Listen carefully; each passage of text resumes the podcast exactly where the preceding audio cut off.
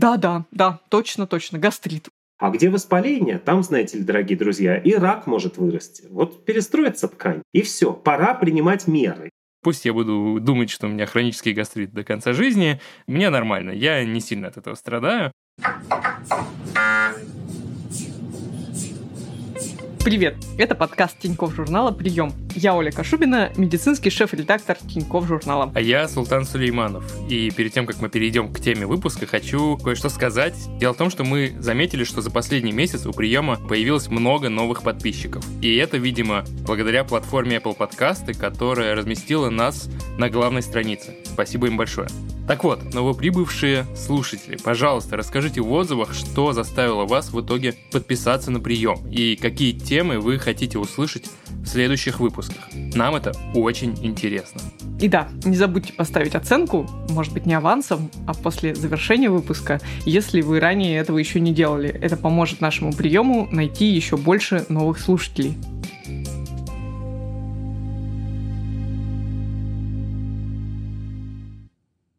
Ну все, теперь переходим к теме дня. Сегодня мы будем говорить про то, как не посадить желудок. Вообще, можно ли посадить желудок для начала? Если, например, хаотично питаешься или обедаешь сухомяткой, или ужас бургерами не только по праздникам. Мне это отдельно интересно, потому что в детстве у меня диагностировали гастрит, и уже прошло лет 20. Когда меня врач спрашивает на приеме, я говорю, ну, гастрит, я понятия не имею, существует ли тот гастрит, который мне тогда диагностировали. Поэтому я хочу разобраться, почему у некоторых людей болит живот, с какими болезнями это связано, какой путь к раку желудка и все в таком духе. Помимо всего прочего, мы в конце выпуска с Султаном обязательно поделимся впечатлениями от нашего нового челленджа. Мы целый месяц стараемся как можно меньше пользоваться мобильными телефонами. Но напомним, Несмотря на то, что мы такие классные и обсуждаем полезную для здоровья информацию, если вы чувствуете, что с вашим животом что-то не так, то обратитесь-ка лучше к профессиональному гастроэнтерологу. Ну что, ты знаешь, чего я вспомнила? Мы давно с тобой не практиковались в глупых ответах на умные вопросы. Так что объявляю открытую рубрику «Султан Дурачок». Давай я тебя поспрашиваю, что ты вообще знаешь о животе, желудке и неприятных ощущениях, исходящих оттуда. Давай, поехали. Ну, давай начнем с простого. Почему вообще может болеть живот и что именно в животе болит? Я делю на две части. Желудок и то, что ниже желудка и до выхода. В обоих случаях есть некий термин раздраженный, который в моем представлении проявляется в немного разных вещах для желудка и для кишечника. Для желудка это встреча с какой-то неприятной или грубой механической пищей, которую вот ему как-то или тяжело, или неприятно, или неуютно переваривать, вот она как-то трется об стенки желудка, и желудку нехорошо. А в случае с э, кишечником Чаще всего живот болит, когда начинаются какие-то газики, когда изнутри давление начинает распирать этот кишечник. Это, мне кажется, уже не связано с механическими делами, скорее связано с какими-то химическими процессами, когда что-то там куда-то среагировало и начался сигнал о том, что что-то болит. Угу. То есть в твоем представлении, так или иначе, в основном все боли в желудке и в кишечнике связаны с какой-то не такой пищей. Я бы не сказала, что твой ответ прям как-то диаметрально далек от истины. В целом, кажется, твои представления вполне разумны. Но, пожалуй, нет необходимости делить какие-то мышечные боли, не знаю, газовые боли, то есть боли от сжатия, от спазма и боли от расширения проводить какую-то границу по желудку и кишечнику, потому что фактически они очень похожим образом устроены, и то, и другое трубочка, просто трубочка с разной кислотностью внутри, ну и там одна одной формы, чуть менее трубчатой, если говорим о желудке, а другая совсем уж трубка-трубка и гораздо-гораздо более длинная, чем желудок. Другое дело, что часто причиной болей является скорее какая-то ошибка в том, как наш организм управляет желудком и кишечником тоже, нежели какая-то реальная проблема, связанная с едой. Давай дальше. Давай. Слышал вообще ли ты такое, что там язва у человека это от того, что у него плохой характер, то есть язвительный человек с язвой, ну и что есть какой-то специальный характеристика описания таких гастроэнтерологических больных, что это не простые люди, а как-то у них есть взаимосвязь с их поведением. Нет, никогда не задумывался, что язвительный человек связан с язвой. Но по личному опыту мне кажется, что наоборот, скорее больной или болящий желудок может повлиять на твой характер. Эм, я становлюсь очень раздражительным, когда я голоден, желудок уже подает сигналы боли. Поэтому, возможно, все люди, у которых считают, что они такие вот все плохие, у них есть язва, может, они плохие из-за того, что у них язва? Была такая довольно популярная теория, что вот здесь есть четкая психологическая взаимосвязь между тем, какой человек и кому вот, значит, в наказание досталась язва. И такая же теория была и про некоторые другие заболевания, в том числе легочные, про астму. И когда я училась, действительно, как бы нам прямо приходилось специально опровергать эту точку зрения. В реальности такой связи нет, но есть кое-какая связь между нервами и состоянием желудка и кишечника, Поэтому предлагаю не забывать совсем уж эту идею. Хорошо, а что делать, Султан, если у тебя болит живот? Вот здесь ты меня высмеешь. Я пью кефирчик. Конечно, с одной стороны, кефир отличный продукт, но на самом деле вот это вот миф о том, что кефир абсолютно безвредный, любую проблему у тебя в животике решит. Бывают кефиры, особенно чуть-чуть подбродившие, такие довольно агрессивные, и в целом я бы не сказала, что это такая уж мягкая пища для желудка, тем более, что в желудке и так кислая среда, мы добавляем еще кислый кефир. Никакого вреда от этого, безусловно, нет, но даже как бы с какой-то физиологической точки зрения объяснить, как именно это может помочь, я не могу. Ну а что до бактерий, то даже если они пройдут через кислую среду желудка и дойдут до кишечника, какая-то их часть усвоится, размножится, то это настолько долгосрочные последствия, но в целом, может быть, сама по себе идея выпить немножко жидкости, она и хорошая, потому что теоретически, если там какая-то такая совсем уж нехорошая пища, которая, в общем, раздражение вызвала, то как бы мы так немножко промываем себе в прямом смысле слова желудок и кишечник, как бы немножко обнуляем все то, что мы съели до этого, и, может быть, это действительно будет чему-то способствовать. Ну, подожди, а что ты будешь делать, если у тебя резко заболит живот? Как ты вообще поймешь, что дело серьезно. У меня такое случалось нечасто, и у меня нет понятного алгоритма действий. У меня нет, например, идеи, что надо выпить обезболивающее. Хотя у нас был выпуск про боль, и мы в целом обсуждали, что выпить обезболивающее никогда не лишняя операция при боли, если ты понимаешь, что это не угроза твоей жизни я прям теряюсь. Кроме того, чтобы полежать скрюченным на диване и перетерпеть некоторое время, у меня даже нет представления. Понятно, что если будет совсем-совсем плохо, то э, вызывать скорую или обращаться к врачу. Вот в этом пограничном состоянии между обращением в скорую и между тем, что это, а, легкая боль, кефирчик мне сейчас поможет хотя бы психологически, я без понятия, что делать. Я бы не хотела как-то, знаешь, тревожить наших слушателей и говорить им вообще, как так, никогда не терпите боль в животе, это смертельно опасно, у вас будет перитонит. Так заложено, что есть такое понятие, как кинжальная боль в животе. Считается чуть ли не одна из самых страшных болей в ситуации, когда у тебя действительно прорывает или стенку кишечника, или стенку желудка, и вот их содержимое попадает внутрь полости брюшной, то это как бы такая адская боль, что там без вариантов. Какой бы ты мужественный не был, ты просто тут же вызовешь скорую или попросишь кого-то, потому что это просто нестерпимо больно. Но это не значит, что надо терпеть до такой боли, а во всех остальных случаях ложиться и просто ждать, пока пройдет. Ну, во-первых, да, действует правило, что если оно не прошло там за два часа, стоит уже начать более озабоченно к этому относиться. И плюс насчет обезболивающих. Если проблема серьезная, то лучше не пить обезболивающие, потому что это затруднит диагностику того же аппендицита, например. А если проблема легкая, она пройдет сама за часик без обезболивающего. Тут маловероятно, что какое-то обезболивающее поможет. Хотя люди с некоторыми диагностированными уже хроническими болезнями желудка и кишечника иногда их принимают, зная, что это очередной приступ, и он пройдет, и таблетки помогут вылечить это быстрее, но это только в том редком случае, когда у вас болезнь, и врач вам прям сказал, будет начинаться, начинай сразу пить, не терпи, это другая история.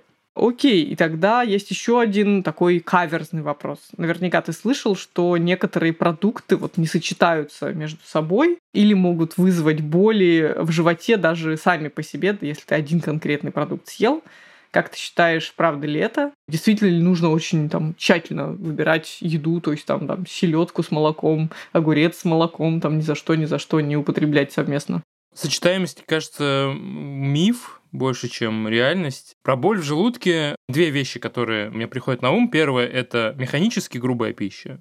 Это то, с чем я столкнулся один раз в жизни, но я запомнил это реально на всю жизнь, когда я съел кукурузные хлопья, просто не запивая их ничем, не заливая молоком, в сухую, у меня немедленно разболелся желудок. Я их, видимо, еще и плохо проживал. И второе – это острое. Не то, чтобы я сталкивался с тем, чтобы у меня немедленно болел желудок. Если хорошо постараться, то как минимум жидкий стул обеспеченный. Ну, ты знаешь, я тоже слышала, и в том числе от своих преподавателей по анатомии, с которыми проходили кишечник, что да, нельзя ни в коем случае какую-нибудь, например, жареную картошку запивать ледяным молоком, потому что тогда они ссылались на такое состояние, как заворот кишок, ну, то есть кишочков же там много в животе, и поскольку это очень длинный тракт, то в одной части могут быть одни процессы, какие-то активные, бурления, разбухания, а в другой части, наоборот, все супер спокойно.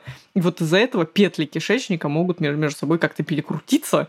То есть если ты как бы вдаришь какой-то сложной, сложно сочетаемой едой, то это может произойти с тобой, и как результат, да, острая боль в животе, значит, необходимость срочно делать операцию и так далее, и так далее.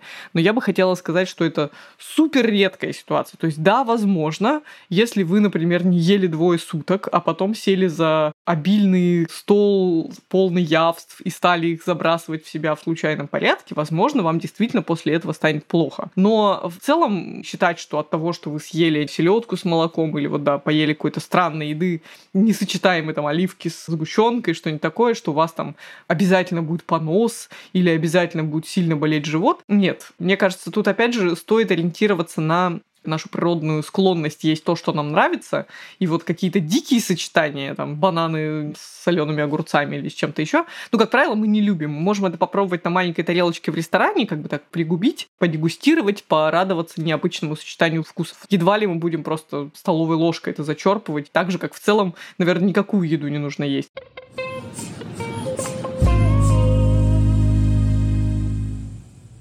Ты сказала, что не все боли в желудке связаны с едой. Мы к этому еще вернемся, но сейчас давай поговорим как раз про еду и как возникают проблемы, которые связаны именно с едой. Насколько я понимаю, главное есть свежую пищу и питаться равномерно, чтобы нагрузка на желудок была одинаковая. На самом деле желудок наш довольно прочная штука, но повредить его краткосрочно, то есть вывести его из строя там, на пару часов или на пару дней, очень даже реально. И, наверное, самое очевидное, как мы можем добиться такого эффекта, это съесть какую-нибудь испорченную пищу или пищу с микробами, с вирусами, с бактериями, иногда даже с паразитами. Это все может вызвать такую проблему, которую гастроэнтерологи называют созвучно в своей специальности гастроэнтериты, то есть воспаление желудка и тонкого кишечника. То есть словом гастроэнтерит называют примерно все, что вызывают какие-нибудь ротавирусы, то, что проявляются рвотой, тошнотой, вот ощущением прям боли в животе, возможно, поносом. Ну, короче говоря, вот то, что мы называем или несварением желудка, или там отравился вчерашней окрошкой. Такое, кажется, случалось с каждым из нас, но, наверное, чем-то серьезным в современном безопасном мире отравиться сложно. Только грибы мне приходят в голову из таких прям проблем-проблем. А все остальное, ну, это действительно какая-то часто некачественная пища или пища, которую заразил уже больной человек, там, потрогав ее немытыми руками.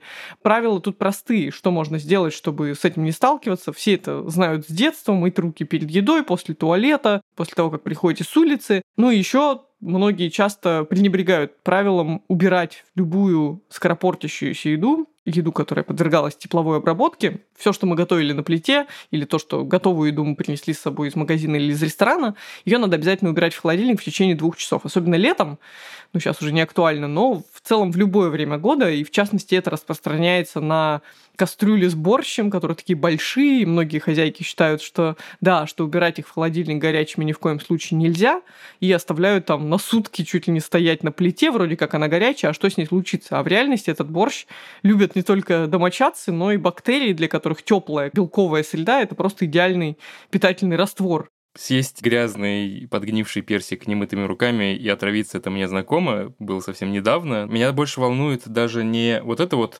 съел-сразу получил э, ответную реакцию, а долгосрочные эффекты, то, что мы называем посадить желудок. Когда у меня болит желудок, я не думаю о том, что, ой, это, наверное, я сегодня что-то съел не то. Я думаю, ну, конечно, Султан, весь месяц чипсы ел, желудок подсадил, вот он у тебя и встал получать теперь пюрешки до конца жизни. Есть ли такой вообще эффект, или это надуманно, главное не отравиться и живи спокойно? Действительно, все мы сталкивались и с таким, когда мы что-то, ну не то чтобы не то поели, а действительно съели какую-то очень отличающиеся от повседневной пищи, например, там, не знаю, жирный шашлык, или действительно объелись, устроили себе какой-то совсем отвязный вечер, съели там 10 кусков пиццы, запили их литром Кока-Колы или еще что-то такое совершенно, может быть, непривычное нашему обычному рациону или, ну, откровенная еда с кучей там специй, еще чего-то, и потом нам плохо, причем плохо чаще всего сразу же, буквально через два часа, а может и быстрее, когда ты просто весь скручиваешься в бараний рог и вот лежишь на диване, стонешь и понимаешь, что как бы все было зря и это того не стоило. Также это может быть на протяжении краткого периода времени, от недели до месяца, когда, например, что-то происходит.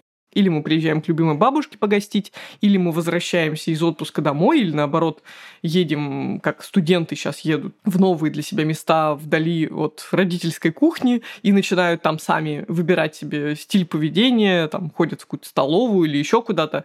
У них первое время возникают какие-то проблемы с пищеварением, которые люди часто списывают на гастрит и говорят, ой, что-то если желудок посадил, надо на овсяночку переходить. На самом деле это не так работает. Надо понимать, что желудок — это вообще самая легкая метафора, это просто духовка у вас дома, нельзя посадить духовку тем, что вы в ней сушите чипсы или готовите пирожные, вместо того, чтобы там готовить полноценный обед из трех блюд. То есть желудку, как органу, который просто кислотой разъедает любую пищу, ему абсолютно все равно, что вы в него засовываете глобально. То есть он не имеет никакой встроенной системы оценки вашего рациона. Другое дело, что действительно, ну, есть пища, которую переваривать сложнее, но и к этому желудок может адаптироваться. То есть, да, вы можете скучать по какой-то другой пище или, наоборот, Э, там, укорять себя за то, что питаетесь неправильно, но это не желудок. То есть желудок на это отреагировать не может. Давай спросим об этом у Алексея Головенко, врача-гастроэнтеролога из клиники «Рассвет».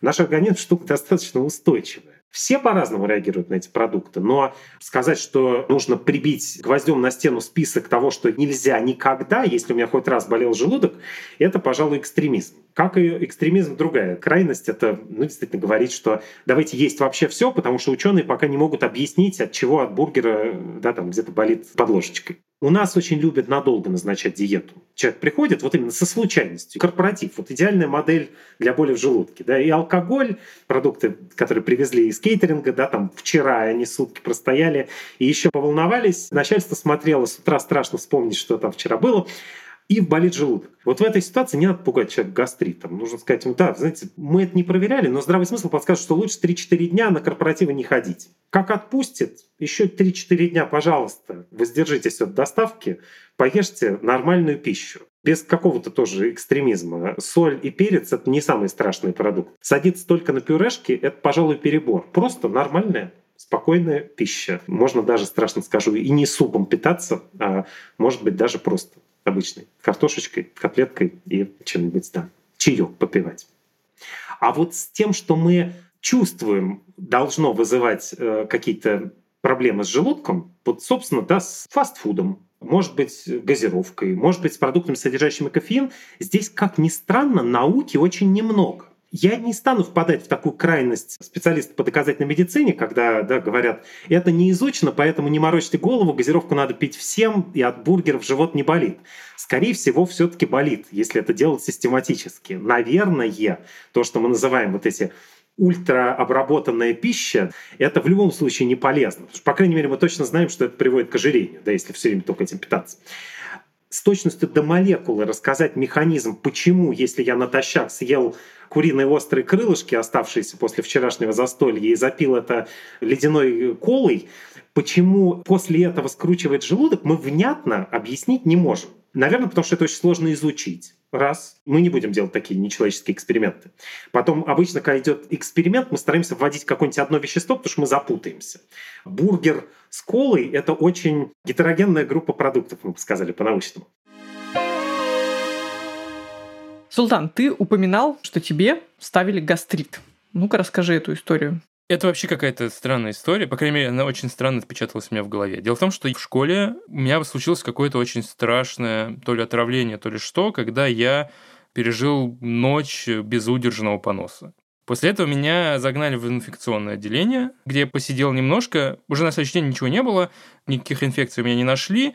И после этого меня отправили к гастроэнтерологу проверять меня на гастрит. Я пошел, пригласил эту трубку проклятую. Мне сказали, ну да, у вас хронический гастрит. Это единственная хроническая болезнь, которую мне когда-либо ставили, поэтому я верю, что вот уже эти 20 лет я живу с хроническим гастритом. Не знаю, есть ли он там на самом деле или нет. Слушай, у меня есть история, которая, возможно, чуть больше убедит тебя в том, что гастрита у тебя никакого нет. Когда я училась в третьем классе, меня осточертела музыкальная школа, я просто вообще уже не могла туда ходить, там была очень такая токсичная у меня преподавательница, но я не могла сказать об этом маме, потому что моя старшая сестра закончила музыкальную школу, мне оставили все скрипочки, они уже ждали меня, а меня просто вообще вымораживало. Я не могла, это просто было невыносимо. Я реально там училась на двойке, переползала как-то из класса в класс, хотя с обычной школой было все в порядке, это была просто пытка, и почему-то никто из родителей как бы на это не обращал внимания и сам не говорил мне, ну, может быть, там преподавательницу сменим. И я просто стала в момент, когда мне надо пойти вот сейчас в музыкалку, говорить, «А, у меня так сильно болит живот. Стыдно мне, потому что родители мне поверили, конечно. Ну, болит живот, давай к врачу сходим. Пошли к врачу, и тоже я помню, что вначале меня там чем-то пытались лечить какими-то таблетками. Вроде как ничего не помогало, музыкалку-то все равно надо было ходить, поэтому живот продолжал болеть. Потом мне сказали, мы тебя в больницу положим. Я говорю, да, давайте, потому что я никогда не лежала в больнице, мне очень хотелось полежать. Меня положили всего на одну ночь и сделали на утро, это называлось зондирование. И вот я тебе скажу по своему опыту, что когда тебе вначале делают зондирование, а уже потом делают в ФГДС, то вообще это кажется такая халява, вот это вот глотание трубки с камерой, потому что зондирование, там трубка толще, она длинная очень-очень, ее надо не просто проглотить, а ты лежишь потом еще два часа на боку, как-то раскачиваешься, короче, из тебя достают какой-то желудочный сок, набирают в баночку, потом проталкивают ее дальше, и там какой-то желчь, ну, короче, они вообще все это такие, знаешь, старые технологии, что ничего не умели тогда еще проверять. И потом, да, еще спустя какое-то время зондирование показало, что что-то там есть, какая-то пониженная кислотность, подождите, подождите, там девочка не врет, надо разобраться. И потом сделали, собственно, ФГДС, уже так легко, еще и там побрызгали какой-то анестетиком, легко все проглотила, в общем, не могу сказать, что мне очень это было мучительно. И там сказали, да, да, да, точно, точно, гастрит. У нее гастрит, все, наступила халява, меня отправили в академию, из которой я потом не вернулась. То есть мне очень стыдно, потому что, правда, родители переживали за меня, и я сидела на строжайшей диете, но я к чему? К тому, что, понимаешь, гастрит тебе поставят просто не то чтобы на основании ночного поноса, который как бы где понос, а где гастрит, это вообще разные части желудочно-кишечного тракта, а даже просто на основании жалоб, даже подтвержденной всеми необходимыми этими обследованиями. То есть похоже, что какие-то есть проблемы с этим диагнозом и его, собственно, выявлением. Гастрит есть, конечно. Само слово гастрит воспалился желудок. Просто до того, как стали изучать хорошенько, как желудок передает сигналы о том, что с ним что-то не так вообще в сознании, до того, как внедрена была широко эндоскопия, мы можем действительно заглянуть в желудок, посмотреть, что происходит, действительно считалось, что почти любая боль, она от воспаления. Поэтому в XIX веке был термин хронический катар желудка. Катар в переводе на общечеловеческий это воспаление слизистой оболочки. Тот же самый гастрит. Поэтому это не какое-то условное там советское изобретение считалось долго, что болит, значит воспалилось. И это закрепилось в сознании врачей, которые не очень перешли, простите, на английский язык и на чтение современной литературы. Потому что чем дольше изучают чувствительность желудка, собственно, ощущения, мы же с ними приходим к врачу, мы не приходим с ощущением, что у меня, мне кажется, у меня скопились иммунные клетки где-то там в привратнике желудка. Да? Мы приходим, говорим, у меня болит, здрасте, или меня тошнит, и какая-то дурнота есть. Так вот, эти ощущения, они определяются не только воспалением понятно, что если я сегодня отравился, если я вчера напился алкоголя, и у меня действительно случилось воспаление желудка, у меня тоже будет болеть. Но это не единственная модель, которая объясняет то, что мы чувствуем. К сожалению, очень часто на автомате произносится слово гастрит. Очень часто человек приходит и говорит, здрасте, у меня там что-нибудь со стулом не так, и какое-то внизу живота неудобство, у вас калит, или любой кашель – это бронхит обязательно. Не, не может быть просто кашель от пыли психогенный кашель, да, после какого-нибудь коклюша, там несколько месяцев может человек кашлять. Нет, это бронхит, хронический бронхит. А слово «хроническое» прилагательное заложено в слове «гастрит». Как-то так получилось. У нас, если человек ставит гастрит, то он сразу читает ту часть учебника, где написано, что это на многие годы. А где воспаление, там, знаете ли, дорогие друзья, и рак может вырасти. Вот перестроится ткань, и все. Пора принимать меры, и надо сразу что-то делать. И вот это делание чего-то, чтобы избежать ужасов через 50 лет, оно иногда превращает жизнь тревожных людей просто в ад настоящий. Через год после того, как мне поставили хронический гастрит, мне сказали, нужно подтвердить диагноз.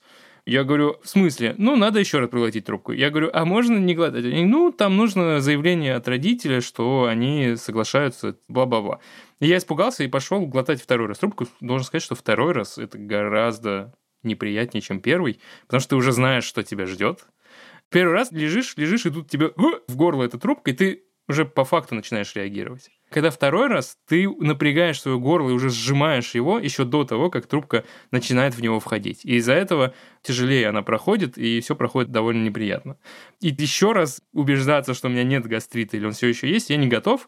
Пусть я буду думать, что у меня хронический гастрит до конца жизни. Мне нормально, я не сильно от этого страдаю. Как по мне, я слышала это от многих эндоскопистов, гастрит увидеть почти невозможно. То есть нет такого, что ты такой желудок смотришь изнутри, а он красный такой, знаешь, воспаленный весь.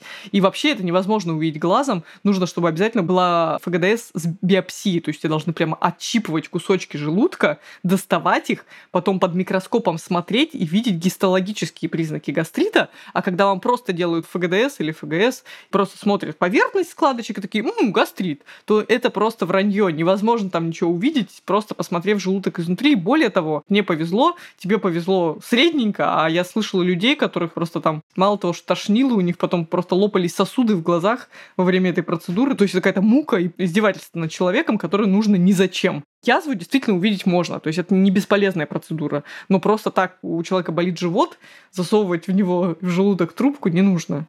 В детстве ходила такая легенда, что в дорогих американских клиниках это делают во сне, и люди счастливые просыпаются, ничего не помнят, никаких неприятных ощущений. А мне кажется, самое неприятное ощущение — это когда ты чувствуешь, что эта трубка дошла до конца, и она упирается тебе в желудок, и ты прям лежишь, оказывается, ты можешь это почувствовать. И я даже не понимаю до сих пор, это была легенда про гастроскопию во сне, или ее уже начали делать более широко, может быть, мне пора сходить самому и во сне ее сделать.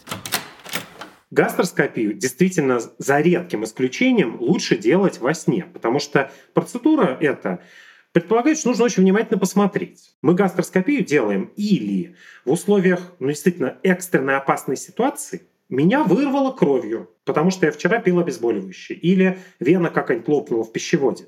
Мы делаем эту процедуру не, даже не для того, чтобы узнать причину, а для того, чтобы тут же полечить. Эндоскопист будет заваривать сосуд, аргон плазменной коагуляции, адреналин колоть. В общем, процедура будет долгой, потому что нужно будет человеку жизнь спасать. Сценарий второй. Мы делаем гастроскопию, чтобы поймать рак или предраковое состояние. Иногда мы это делаем просто по возрасту, да, вот именно понять 45 лет, а как бы нам за этим человеком почаще наблюдать, или все в порядке совсем. Или чтобы действительно найти вовремя опухоль или предопухолевое состояние. Здесь тоже нужен долгий осмотр. Здесь тоже вот эти гастроскопии, как это часто бывает, на потоке, там три минуты заглянули, а рака нет, до свидания. Сколько с меня? Это не гастроскопия, это чепуха. За эти гастроскопии многие западные страховые компании деньги клиникам не платят и правильно делают. По-моему, 7 минут минимальная продолжительность физического осмотра желудка. Я часто вижу, как люди там, корчась, хрипя, проклиная все на свете, пытаясь перекусить эндоскоп. Для этого, кстати, вставляют мундштук в основном, чтобы случайно его никто не съел. И им из-за этого делают пятиминутную гастроскопию. Хочется сказать, что и цель не достигнута. После такой гастроскопии честный гастроэнтеролог не будет с уверенностью говорить, что да, похоже, у вас все в полном порядке. Это самообман или обман пациента. А главное, действительно, а если что-нибудь найдем? Теоретически, да, сделали эту гастроскопию, а там действительно какой-то подозрительный полип какая-то доброкачественная опухоль, но ее лучше удалить. Действительно, удаление некоторых полипов предполагает достаточно долгое вмешательство. А вдруг случится кровотечение? Даже если ничего не удаляли, а просто взяли биопсию, кусочек ткани, и тут бац, кровотечение. Кровотечение предполагает, что надо клипсу прицепить, да, такой зажимчик, или действительно там колоть адреналин, который сосуды заставит сжаться, и кровь перестанет идти. Это полчаса. Конечно, полчаса. Вот так уметь дышать носом, это надо долго тренироваться. Поэтому лучше делать это во сне. Раз уж мы решились на эндоскопию, то нам нужно это сделать один раз и хорошо. Сделать плохо — это действительно может быть обречь пациента на то, что он расслабится, и потом придет через 30 лет уже с раком. Да, хотя, может быть, у нас было окно возможностей. Гастрит сам по себе меня не очень пугает. Ну, по крайней мере, кажется, что вот будет некоторое обострение, тогда ты просто поешь кашку какое-то время, желудок подуспокоится, и можно дальше жить, не очень сильно тужить. Но в моем представлении, и как-то я, мне кажется, сталкивался с таким же представлением у окружающих, гастрит кажется таким первым этапом на пути к более серьезным проблемам. В первую очередь к язве желудка в моем представлении это какой-то покемон, который вот есть самая младшая версия, это гастрит, есть покемон посильнее это язва желудка, и, наверное, самое-самое мощное это рак желудка. Не знаю, есть ли тут вообще какая-то связь. Взаимосвязь некоторая есть, конечно. Сперва про рак, потому что это главный страх. Рак желудка, выявленный поздно, имеет очень плохой пока прогноз. Он предполагает очень агрессивное лечение, хирургическое, препаратами. И действительно, постоянное воспаление внутреннего слоя желудка у очень небольшого процента людей с предрасположенностью может закончиться раком. И это происходит просто не моментально. Если мы будем выбирать покемона, то это будет слоупок потому что это требует этот процесс десятилетий буквально. Сначала долгое воспаление, причем именно хроническое. Не то чтобы я травлюсь раз в полгода, поэтому у меня хроническое воспаление. Нет, мы все раз в полгода что-нибудь не то съедим. И да, наверное, в этот момент возникнет какое-то воспаление. Но если этот процесс постоянный, в нем все время участвует иммунная система, действительно может запуститься такой каскад, дорожка к раку. Ее называют каскад Карре. Этот каскад предполагает, что сначала у нас изменит свои свойства железы, углубление стенки желудка, которое выделяет кислоту. Это называется атрофия. На этом фоне может случиться следующий этап, называется метаплазия, когда ткань как бы превращается в ткань кишечника. Это по-прежнему не рак и даже не предрак. С метаплазией можно жить, это редко даже как-то вообще отражается на функциях организма. Но это создает предпосылки к тому, что случится дисплазии, уже неправильный рост ткани. А где дисплазия, там уже может случиться и злокачественная опухоль, которая будет куда-то врастать. Да, это отличает, собственно, рак от просто дисплазии. Да, она будет ползти вглубь ткани и случится беда. Теперь вот важно. Не всякий гастрит вообще приводит вот к таким проблемам. Доказано, что по этой дорожке воспаление идет только у людей с непролеченной хеликобактерной инфекцией. Это бактерия, которая широко распространена, и действительно она, эта бактерия иногда вот запускает такую реакцию иммунитета многолетнюю, что это может привести к осложнению. Ее чаще всего очень несложно убить. Правда, антибиотиками, да, с некоторым расплатой в виде побочных эффектов, но тем не менее. Есть еще проблема, что действительно она упорно в своей жизни в желудке, да, там закрепляется, потому что она очень давно с нами. Хеликобактерия — это давний спутник человека. Настолько давний, что даже есть такая ну, кстати, вполне правомочная гипотеза, что, а может быть, прям повсеместное ее уничтожение даже, может быть, в масштабах человечества чем-то аукнется. Потому что все-таки мы с ней с каменного века. Ее находят чуть не да, там, в генетическом материале мумий каких-то. Но это пока скорее такое соображение, потому что мы все-таки понимаем, что последствия неощутимы ее уничтожения, а последствия ее жизни в желудке мы да, иногда видим в виде рака или в виде язвы. Второй путь – это аутоиммунная реакция. Иммунитет с ума сходит и разрушает собственный желудок, и это воспаление многолетнее может привести к раку. Но в любом случае даже не 50% риск, даже если дошло до вот этой вот э, атрофии метаплазии. А ей очень любят пугать. С этой дорожки легко сойти, вовремя пролечившись, вовремя выявив. А главное, мы можем вовремя поймать вот эту дисплазию, то есть предраковое состояние, уже действительно предраковое. Так что связь есть, это не гарантированная связь. Второй вопрос был про язву. Тоже у всех в сознании, что воспалилось, значит будет язва. Язва, да, это почти дырка в желудке. Стенка разрушается. Вот здесь как раз нет причинно-следственной связи. Здесь скорее просто есть общие факторы, которые могут вызвать и язву, и гастрит.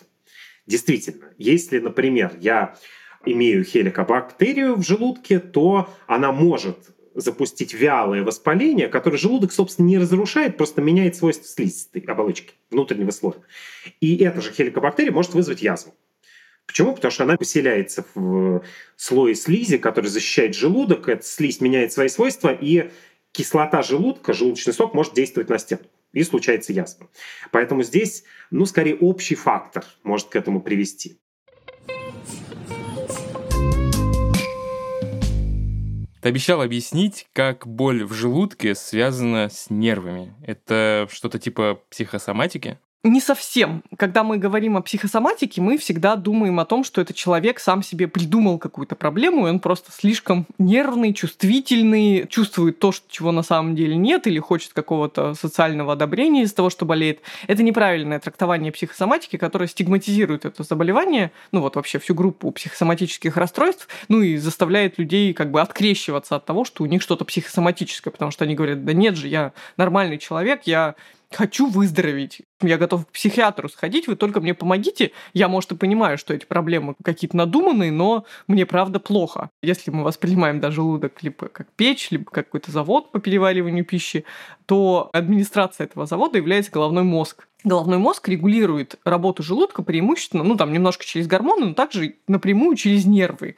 То есть отправляет нервные сигналы, электрические импульсы к желудку и вот как-то меняет режим его работы. Надо представить, что это нервы — это дорога, по которой там из администрации к заводу приходят новые распоряжения. И дорога эта очень плохая почему-то, ее давно никто не ремонтировал, она какая-то разбитая в колдобинах, поэтому вот пока по ней едет машина с распоряжениями, там, может, половина документов из кузова выпадает, а может, вообще машина сломаться и не доехать, или ехать очень медленно, например, поэтому какие-то сигналы о том, что желудок болит, о том, что надо там остановить секрецию, наоборот, о том, чтобы ее усилить, они приходят с перебоями. И вот как результат мы имеем дело с функциональной диспепсией, то есть когда желудок вот как-то неправильно отрегулирован, и именно поэтому у него возникают какие-то спазмы там, где их быть не должно, или что-то еще. В этом смысле виновата нервная система. Но это не та нервная система, которая заставляет нас переживать и как-то, в общем, реагировать на какие-то внешние раздражители.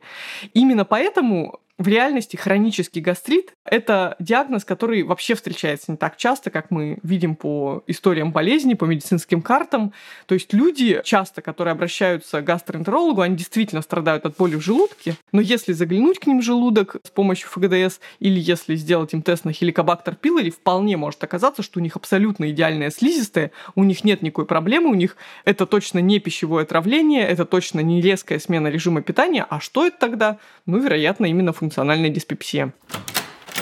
Вообще таких заболеваний очень много. Их называют функциональные заболевания. Честно говоря, если не заниматься вот как раз игрой со статистикой, не рисовать всем гастрит, колит и другой бронхит, то вообще-то половина всех визитов к гастроэнтерологу – это результат функциональной боли. В чем смысл? Мы же не чувствуем само воспаление мы вообще не чувствуем свою слизистую оболочку. Вот этот внутренний слой желудка, в нем ну, каких-то таких рецепторов, чтобы мы могли понять, это настоящее мясо или это соя, у нас нет там таких рецепторов. Мы чувствуем в основном давление, растяжение. Ну да, если стенка прям разрушается, то мы тоже чувствуем боль это мы ощущаем благодаря нервной системе. Нервная система своя собственная встроена в стенку кишечника и желудка. В общем, эта нервная система нужна для двух вещей. Во-первых, чтобы действительно, когда совсем беда, мы это почувствовали. У меня язва, вся стенка желудка разрушилась, и действительно кислота действует на самые нервные окончания. Второй сценарий, чтобы как-то эта нервная система управляла тем, как сокращаются мышцы, то есть следующий слой кишечной или желудочной стенки, потому что, в общем-то, функция кишечника — это же не только что-то там да, переваривать и всасывать, это еще и все время толкать пищу из ротовой полости куда-нибудь пониже. Вот эта нервная система, она все время какой-то сигнал посылает в мозг бесконечно. Мы фоновый сигнал обычно не замечаем. Мы можем почувствовать ну, например, что нам пора поесть благодаря этой нервной системе. Мы почувствуем, если мы просто объелись. Даже не то, что мы съели что-то плохое, просто я взял, съел две миски салата, желудок растянулся, я чувствую, да, похоже, перебор. Бывает так, что эту нервную систему никто не трогает, человек не объелся, у него нет язвы, рак не дорос до нервных окончаний.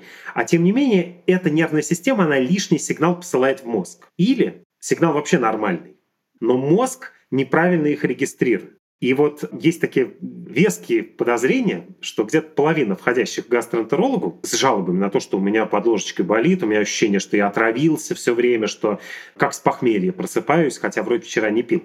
У этих людей может быть вообще поломка на уровне центральной нервной системы. То есть они действительно не выспались, у них сейчас эпизод депрессии, у них тревога, и их центральная нервная система, то есть мозг, неправильно регистрирует сигналы, поступающие от, э, собственно, нервов в желудке и в кишечнике. И это тоже одна из разновидностей функциональной диспепсии, и с этим мы точно все сталкивались. Просто нам, скорее всего, в этот момент говорили, что э, «здрасте, у вас гастрит». Вам нужно садиться на диету, вам нужно теперь э, делать гастроскопию обязательно и много раз в день с вами все будет плохо, у вас будет рак, там, язва и так далее. Насколько было бы разумнее, если бы человек приходил и говорил, здрасте, у меня болит под ложечкой. А врач говорил бы ему, знаете, давайте разберемся. Наша задача не пропустить что-нибудь, правда, опасное, там, рак и язву. Окей, можно один раз ради этого сделать гастроскопию. И то, честно говоря, у нас есть ну, так скажем, признаки, которые позволяют ее не делать. Если человек по ночам от боли не подскакивает, если он достаточно молодой, если у него нормальный гемоглобин, он явно кровь не теряет там, да, последние месяцы, в семье не было рака, то, в общем, скорее всего, мы при гастроскопии вообще ничего не найдем. И вот человек приходит к гастроэнтерологу, не курильщика, а здорового человека, говорит, здрасте, у меня тут под ложечкой болит. Первый вопрос, нет ли действительно симптомов тревоги? Ну, правда, это не похоже на рак, это не похоже на язву с кровотечением. Второе. Какие предпосылки? Давайте проверимся на хеликобактерию. Она иногда вызывает действительно похожие симптомы. Точно ли вы там не пьете слишком много лишних лекарств или не передозировали обезболивающие? А как было с настроением? Даже первый вопрос не что вы ели. Действительно, это не совпало ли с экзаменами? А точно ли вы э, не любитель почитать новости натощак? Точно ли нет вот этого эмоционального какого-то вклада? И главное, а это давно? Потому что, в общем, если заболела вчера, то очень может быть, что это вообще случайность, это просто пройдет. Понятно, что да, это может быть началом какой-то опасной ситуации. Ну да, кровь с пальчика взяли, посмотрели. Это не аппендицит, там, который иногда начинается с тошноты, а потом начинает внизу живота болеть. Вроде нет. Если бы мы так диалог строили, то, наверное, вот этого гастрита, который просто у всех а потом вдруг у всех исчезает, а потом вдруг у всех обнаруживается, потому что, ну, голубчик, вам 60 лет, чего вы хотите, у вас наверняка гастрит, наверное, было бы меньше таких ситуаций. Если честно, я не помню, чтобы меня что-то такое спрашивали, а если бы и спрашивали, то, мне кажется, мои ответы не очень бы лежали в плоскости того, что действительно можно назвать гастритом. Меня просто сразу предложили проглотить трубку и до свидания. Предлагаю на этой невеселой ноте и закончить. Сегодня я, на самом деле, очень многое понял про свой собственный желудок. Я могу продолжать есть чипсы и не бояться, что я пораню свой желудок или как-то ему сделаю неприятно в долгой перспективе. Главное, конечно, не увлекаться, как и с прочей не очень полезной пищей, потому что сочетание микроэлементов в них не в лучшую сторону настроено. И гастрита у меня тоже, скорее всего, нет, и я могу, наверное, перестать рассказывать каждому врачу. Придется промолчать, но лет в 45, наверное, я схожу и сделаю гастроскопию, чтобы узнать, что там у меня на самом деле спряталось, есть ли у меня какие-то проблемы с желудком. Слава богу, теперь это можно сделать во сне, и не, не только в мифических американских клиниках дорогих, а примерно везде, где есть гастроскопия, поэтому я не буду так страдать. Ну и главное, что я понял, и что было для меня удивительно, это что боли в животе могут быть связаны с нервами напрямую, но при этом они никак не связаны с характером. Все я правильно описал? Абсолютно правильно. Ну и, с одной стороны, мы призываем успокоиться людей, которые переживают, что у них гастрит, и разрешить им есть все, что они хотят. А с другой стороны, я призываю относиться к своему желудку все-таки с большим уважением, потому что помимо того, что посредством желудка мы получаем всю возможную пищу, без которой мы, собственно, не выживем, так еще и вообще-то желудок и весь процесс пищеварения дарит нам много удовольствия. И именно из этого соображения, да, лучше желудок беречь, в том смысле, что регулярно показывать его врачу. И если у вас желудок болит или болит живот, в общем, не стесняйтесь этого, не думайте, ах, переживу. Сходите к хорошему гастроэнтерологу, есть способы справиться. В общем, берегите хорошее самочувствие и вкусно питайтесь. А теперь к нашей традиционной рубрике «От слов к делу». В нашем случае, наверное, от современности к каменному веку, потому что последние две недели мы с Олей самоотверженно отказывались от пользования телефонами для не связанных с вопросами жизни и смерти дел. По крайней мере, мы пытались. Оль, есть ли у тебя какой-то прогресс? Прогресс есть. Я как мы и договаривались, каждый день заглядывала в приложение «Цифровое благополучие и родительский контроль» в своем андроиде и смотрела, как у меня меняется количество общего времени, потраченного в телефоне, и как меняется количество разблокировок. Но вот проблема в том, что, к сожалению, э, Android, он сохраняет историю только за три последние недели. Соответственно, мне приходилось вот эти вот прожитые в цифровом полудетоксе две недели сравнивать с одной единственной неделей, которая была до этого. И с одной стороны, могу сказать, что я расстроилась, потому что были дни, и даже вот там последний день перед нашей записью, когда почему-то общее количество времени, проведенное в приложениях, ну и вообще в телефоне, было высоким, практически таким же, как до нашего челленджа. Но с другой стороны, что я точно могу отметить, что за время нашего челленджа у меня сильно снизилось среднее количество разблокировок в день. О чем это может говорить? Просто общее время в телефоне не всегда показательная штука, потому что, например, это может быть навигатор, включенный там два с половиной часа подряд из всего четырех часов э, пользования телефоном в день. Это может быть Zoom, который там для удобства я запустила с телефона, а не с компьютера. Или это может быть там телефонный разговор с мамой затянувшийся, или это я дочке дала поиграть в свой телефон в какую-нибудь компьютерную игру. То есть эти сессии, скажем так, конечно же, они значимы. Они тоже говорят о том, что я там влипаю в телефон отчасти. Собственно, и раньше все эти сценарии были возможны с длительным использованием. Но само количество разблокировок, то есть для меня каждая не случившаяся разблокировка, это такая, знаешь, маленькая победа, потому что получается, что я в какой-то момент, ну, видимо, потянулась за телефоном, но такая, стой, стой, стой, подожди, что ты там хочешь сделать? Или, например, другой сценарий, когда я открывала телефон по нужде, скажем так, сделать что-нибудь, посмотреть погоду, погоду. Ну, то есть сделать то, что я не могла сделать с компьютером, ну и, собственно, то, что вообще обычно для чего мы телефоны используем. А потом сразу же за этим делала еще какое-то дело там, и еще проверила банковский баланс, сделала все дела в телефоне, с чистой совестью его положила, и чтобы потом было меньше соблазнов. Ой, мне очень срочно надо посмотреть, не пришла ли мне зарплата, как бы, а на самом деле ты просто хочешь его взять в руки. Таких случаев, мне кажется, стало сильно меньше. А что ты можешь сказать о себе? У тебя очень ответственный подход. Я себе не доверяю, поэтому примерно на второй день челленджа я поставил ограничение на общее количество времени, проведенное в нескольких приложениях самых популярных у меня соцсетей. 45 минут вместе.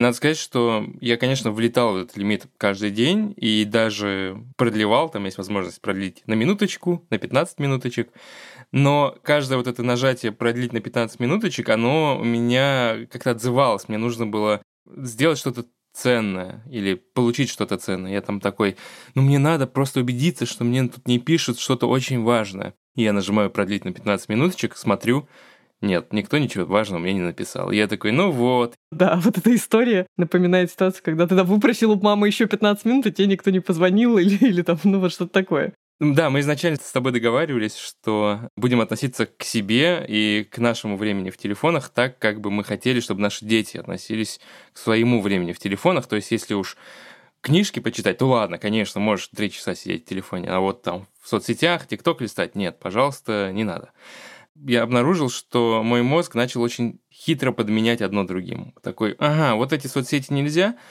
Ой, в Телеграме такие интересные, оказывается, переписки, хотя ненавижу читать Телеграм с телефона, но там так интересно. Ой, Reddit, такое интересное приложение. И вот оно начало, буквально до кроссвордов дошел, до, я почти не играю на телефоне, но приложение кроссвордов, которое у меня было, оно такое, ой, знаешь, это же такое полезное и для мозга ценная штука, надо попробовать.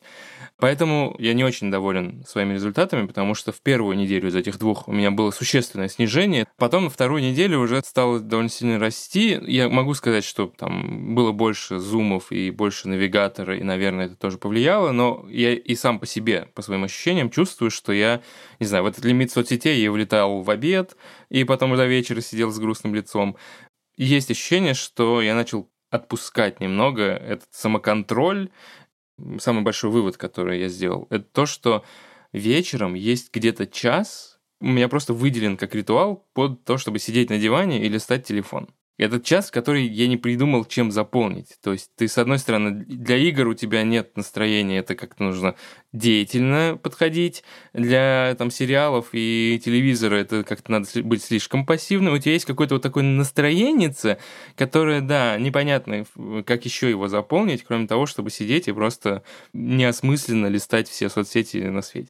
Раз уже я сказал, что я недоволен своими результатами, я сразу анонсирую маленькое изменение в своих собственных э, привычках. В принципе, мне кажется, я э, не сильно зависим в том плане, что, например, я научился уже несколько месяцев назад убирать телефон перед сном из комнаты, и ничего страшного от этого не случилось. И я все еще доволен, и даже с утра я в первым делом не телефон беру, а сначала с животными играю, потому что им очень нужно, чтобы я поиграл. Но теперь я думаю о том, чтобы постараться использовать в качестве основного, в качестве того телефона, который у меня всегда под рукой, что-нибудь очень старое. У меня тут валяется пара моделей, один вообще кнопочный. Если что, там есть камера, я смогу сфотографировать своих прекрасных животных, без чего я вообще не могу жить. Но в остальном, ну, как бы звонки есть, э, дозвониться до меня можно. В принципе, большую часть дня я все равно перед компьютером, и если что, мне напишут.